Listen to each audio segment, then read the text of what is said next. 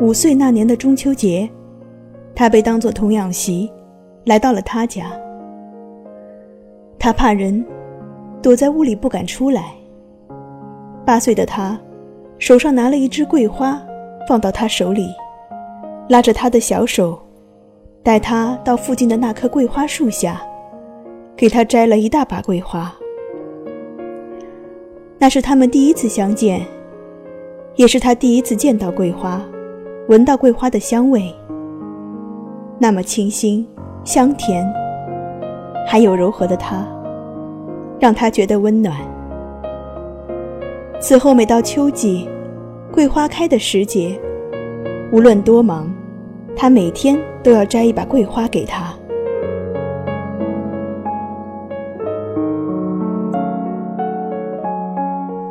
在他十五岁那年，中秋的傍晚，他们在院子外，肩并肩坐着，看着刚刚升起来的月亮。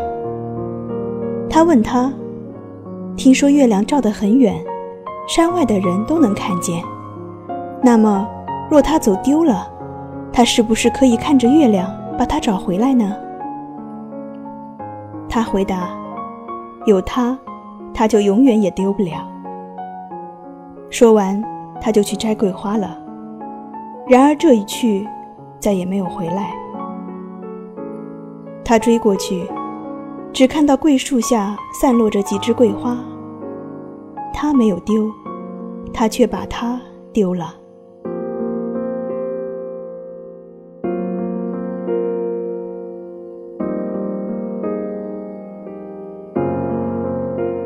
二十五岁，他已经跑遍了附近的很多地方，但凡听到一点相关的消息，他都义无反顾地前去。有人说，他应该不在世上了，否则现在战争也结束了。他怎么会不回来呢？也有人说，除非去了海的对岸，想回也回不来。他坚信后者，他还活着，活得好好的，只是不能回来。他离开的那些年，每逢桂花开，他每天都要去摘一把，抱在怀里，使劲地闻着花香。每次摘桂花，他都带一把斧头。他心里说：“再摘最后一把，就把桂树砍掉。”他是恨桂花的，也恨自己。若不是为了桂花，他怎会在这树林里消失？而且是在那个本该团圆的节日。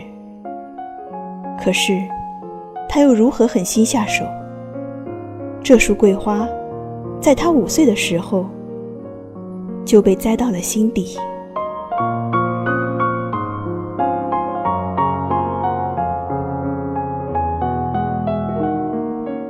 乡下的姑娘过了十八岁，就会有人来提亲，他自然也不例外。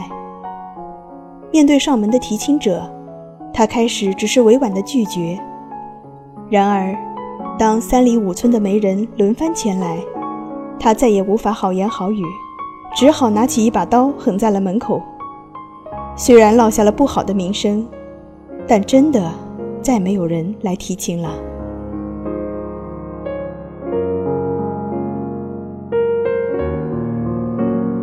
三十五岁，他在桂树下看花。邻村的二六子在附近走来走去，贼眉鼠眼的上下打量他。他抡起一把铁锹，把他追出去老远。晚上，他一个人来到桂树下，抚摸着桂树粗糙的树干，他哭了整整一夜。四十五岁那年，桂花开了，他伸手去摘，突然发现桂树长得那么高大，那么粗壮，他伸了几次胳膊都没有够到。他有点急了，踮起脚尖蹦了起来，桂花没有够到，却扭伤了脚。他一瘸一拐地回到院子里，看着桌上空空的花瓶，眼泪流了出来。带着泪痕，他拿起一根长棍，来到桂树下，对着花枝使劲地敲打起来，眼泪伴着桂花纷纷飘落。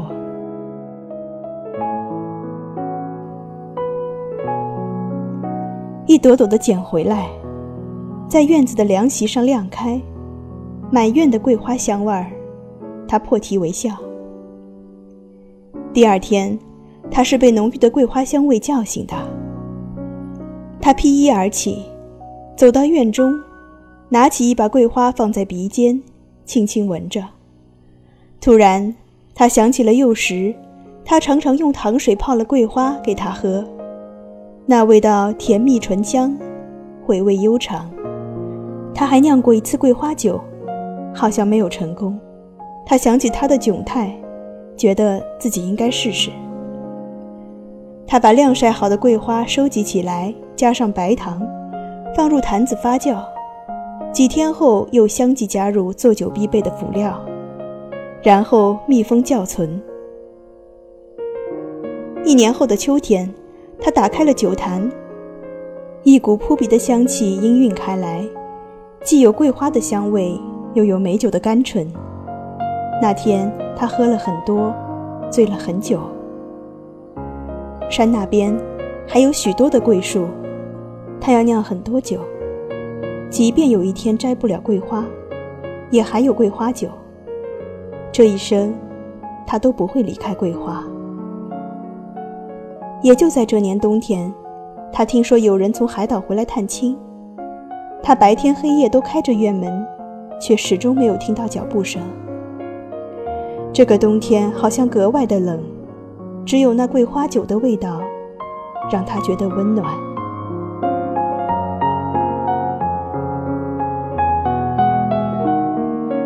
二年，他挖了一个又大又深的酒窖。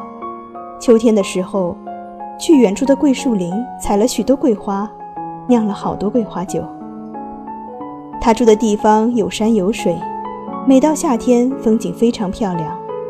随着人们生活水平的提高，不断有三五成群的城里人来山里玩。这天中午，他新开了一坛桂花酒，坐在院子外的树荫下吃起午饭。这酒香引来附近看风景的几个人。他也只好请大家尝了一点，其中有个酒商，得知这酒是他酿造的，当时就和他商量，请他只管酿酒，自己负责销售出去。最先，他听说赚了钱可以去登报纸，寻找那个为他摘桂花的人；后来，又听说有了个人营业执照，可以去很远的地方考察。他答应了。桂花酒坊开业了，生意很好，且做到了山外的城市里。他还是住他们那所离桂花树不远的老房子里，即便旁边新建的酒房条件要好很多，他还是不愿挪动，也不曾改动老房的一砖一瓦。他想，不管多少年，他回来，一眼就认出，这就是他们的家。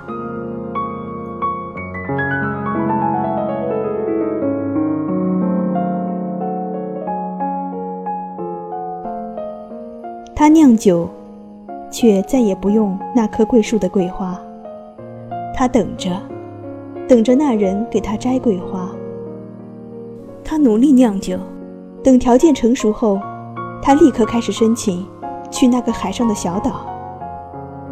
经过漫长的等待，海岛之行终于申请成功。他带上这些年为他一针一线绣的鞋垫，还有一大包他爱吃的家乡食物。却在海关被拦了下来。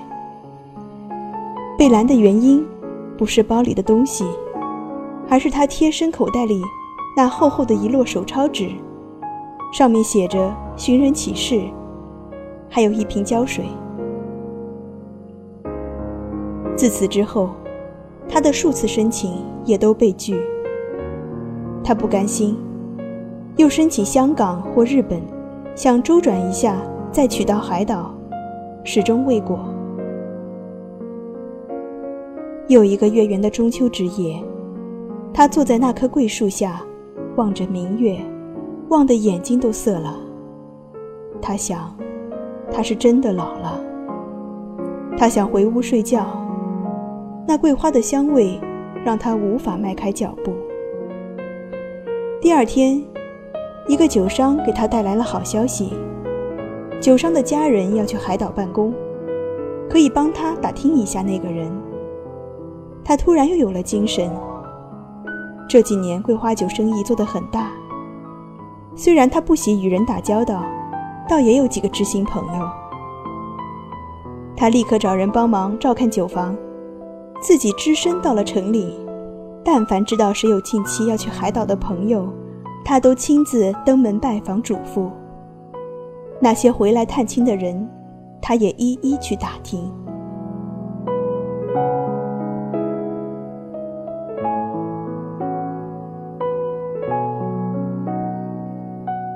五十五岁中秋节，他山里山外大大小小的酒房都放假半月，让工人们回家去跟家人团圆。他早早地搬了桌凳，在那棵桂树下摆好，这是多年的习惯。他要在桂树下看着月亮升起，再落下。刚把桂花酒摆到桌子上。村里广播就响了，今天要刮台风，村中不要留人，最好到山下的亲戚家躲一躲。这里是半山区，每年也都有几场大风，但都没有特别广播过。村民们也知道台风的厉害，不到一会儿，都陆续走出了村子，纷纷投奔山外的亲戚。桂花树下的他。安静地坐着，直到广播也不再响了。自他五岁那年，每个中秋节都和他待在这棵树下，直到十五岁。十五岁之后，他一个人在这棵树下又过了四十个中秋节。他所有的中秋节和他的一生，几乎都在这里度过。他怎么能离开？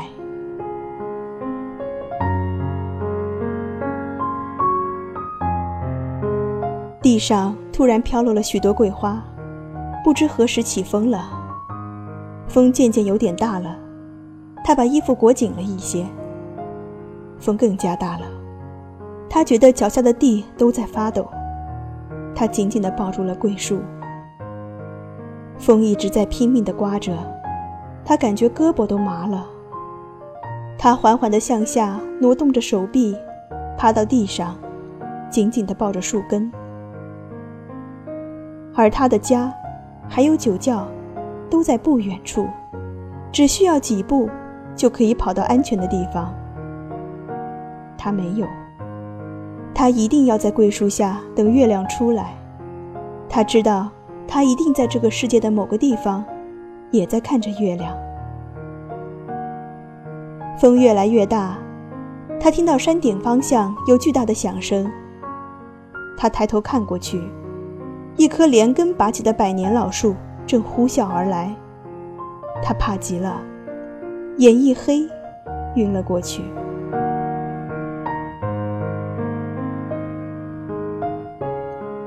在一片温暖中，他醒了过来。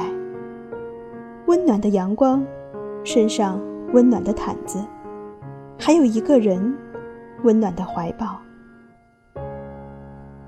这有力的臂膀。结实的身体，还有身上桂花一样的清爽气息，虽然已过了许多年，他却从来没有忘记，那只属于一个人。那时候，他们常常肩并肩靠在一起，他身上的温暖总能隔着衣服传过来，让他脸红心跳。他以为这是梦，一如那些年漫漫长夜的梦。他闭着眼睛，不愿睁开。有热热的水珠，一滴一滴地落在他的脸上。这不是梦，是他回来了，真的。他的内心汹涌澎湃，好想回转身紧紧抱着他，可是怎么没有一点力气？感觉好累，累得眼睛都睁不开。许多年积攒的力气，突然无影无踪。身体仿佛散了架，任由他紧紧抱在怀中。他的内心渐渐安静柔软起来，他静静地闭着眼睛，享受着这种温暖。那双手温柔地抚摸着他泛白的发丝，耳边传来他再熟悉不过的声音。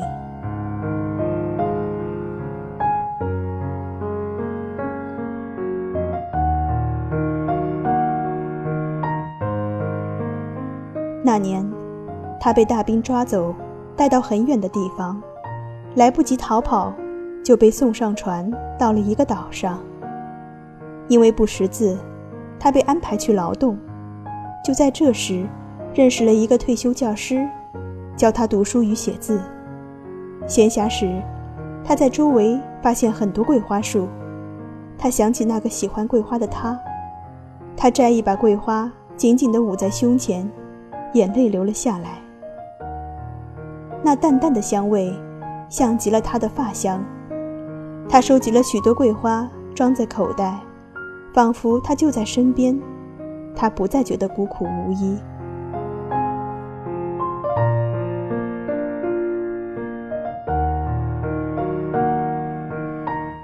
后来，他就去跟人学做桂花香水。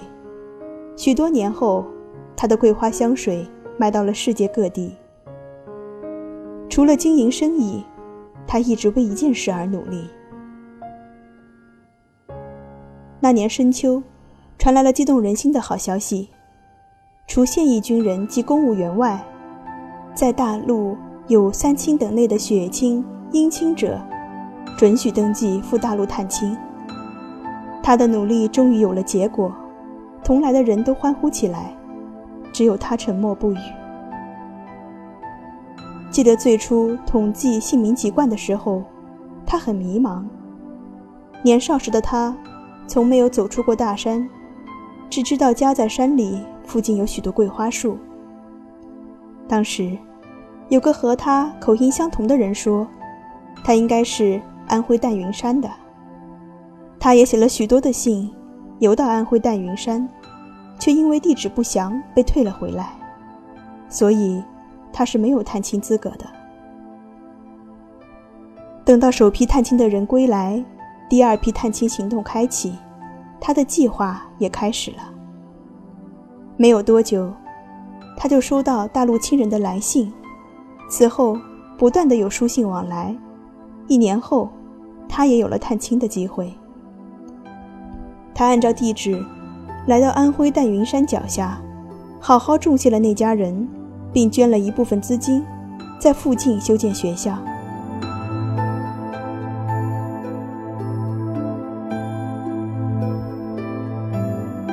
第二天，他就打点行装出去寻他，因为太过着急又不熟悉路况，刚刚进山就摔成了骨折。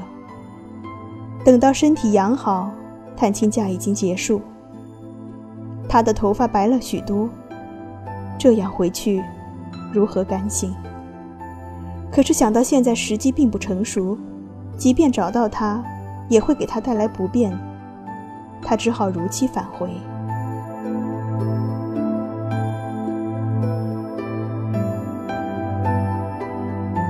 次年夏天，经过重重阻碍，他终于和海岛彻底作别，踏上了回家之路。他寻求安徽地方政府帮忙，却没有找到一处有桂花的山村。他的寻找范围确定是缎云山山脉，就是不知道具体位置。他找到地图，缎云山跨越安徽、湖南、湖北三个省，沿线一千公里。他要从东南山脚开始，向西北方向一路找去。三个月的时间。他走了地图上直线距离的五百公里，而实际距离，则无法统计。那么多的深山野林，崎岖的山路，他的鞋子不知道磨破了多少双，经历过多少艰难险阻。一路上遇村就进，逢人就问，到处打听那片桂花林，还有山间下的那个家和家里的他。却没有任何消息。中秋节的前一天，他沿着小道来到一处山林，眼前出现一块横立着的大石头，上面写着两个字：“安徽。”他转到石头后面，上面清晰的写着：“河南。”他怔了一下，自己以前所走过的淡云山，都在安徽境内，这一路都没有一点消息，甚至都没见过一棵桂花树。而淡云山隶属安徽与河南的交界处，地形很像，口音和生活习惯也都相似。也许他的家是在河南。他呆了一下，脸上又浮现出一丝希望。这时，隐隐约约好像有桂花的香味，他精神一振，循着香味，摸索着向周围又走了几里路。香味渐渐消失了，天已经黑了，他只好折回原地，扎营住下。次日就是中秋，他原想这一天老实待着，哪儿也不去，就这样等月亮升上来。以往的中秋，他都是这样。然而，不断有若隐若现的桂花香味飘来，他按耐不住砰砰跳的心，收拾好行装，逆风前行。他感觉一路海拔越来越高，风越来越大，桂花味也时有时无，很难分辨方向。海岛几乎一年四季都有台风，幼年的记忆中也见过几次大风，他还是了解一些常识的。他看着这风，怕是有一定的风险，他的体力也有些不支，想卸下背包歇一会儿再说。可那股桂花香味。总在召唤着他。突然，一阵狂风吹过来，沙土飞扬，枯枝乱飞。他赶快闭上了眼睛。这股风让他确定，此刻高处也许正经历着一场风暴。他该停下来，可是他怎么能停下来？那隐隐约约的桂花香就从那个方向吹来。如果他就在前面，那么……他不应该让他再等下去，何况那里一定会有危险。他没有犹豫，向着风吹来的方向继续前行。前面没有路，只有悬崖峭壁，他亦步亦趋，几乎是爬着上去。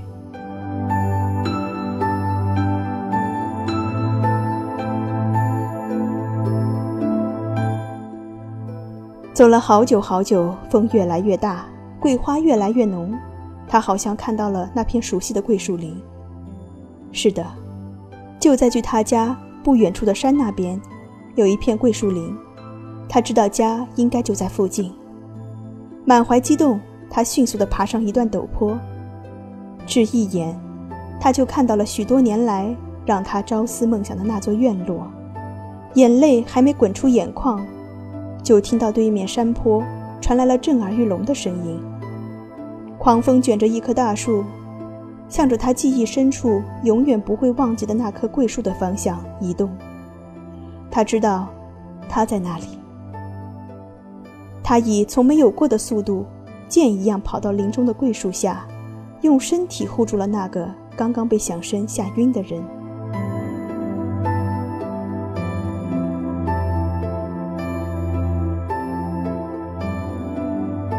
只听到“砰”的一声，四周安静了下来。眼看着就要砸到头顶的树，却没有动静。他抬起头来，看到旁边的一棵参天大树，奇迹般的压倒在那棵飞来的树上。距离桂花树只是几步之外。风过去了，天晴了，月亮又出来了。照在桂树下那个女子的身上。他迅速地从背包里扯出毯子，轻轻包住了她，又把她和毯子一起紧紧抱在怀中，靠在了桂树上。他按耐住砰砰跳的心，颤抖地低下头，深深地看着怀里的她，从她的头发到额头，到眉毛，再到鼻尖。嘴唇。他把她的手放在心上，牢牢地握住。他笑，笑得出了眼泪，一滴滴落在他的脸上。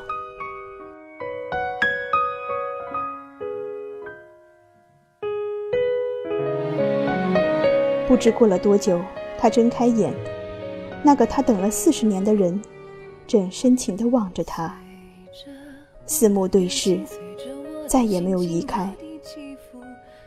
微风吹来，桂花一瓣瓣落在他和他的脸上、头发上，空气中都弥漫着桂花的芬芳。此刻，东方深蓝色的天幕上，一轮圆月正高高升起。你的笑容建在我心上，我还记得。情有多炫目，褪去后就有多危险，要慢慢沉淀。感情总要流过时间，历经千山万水，把良心提炼。这里是陌生人广播，能给你的小惊喜与耳边的温暖。欢迎关注我们的微信公众号 m m o o f m。或是搜索“陌生人”，声音的声不是生猴子的生。今天分享的这个故事来自于刘轩姑娘的云部落。故事到这里就圆满的结束了。其实，这是一个真实的故事。故事的主人公是作者村里的一位老奶奶，她用四十年的等待换来了五十年的爱情。只是。我们可以给故事一个完美的结局，然而生活中的他，直到临死前也没有见到那个人再回来。据说，老人去世的时候面容安详，并没有什么怨恨，也没有太多遗憾，因为有些人，有些事情，是值得用一辈子时间去等待的。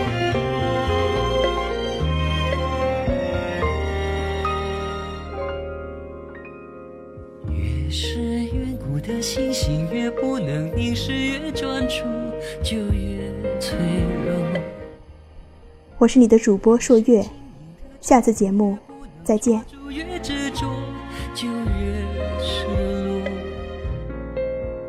百花万紫间红开满园，遇不上音乐飘来桂花香的温柔，沿着小径。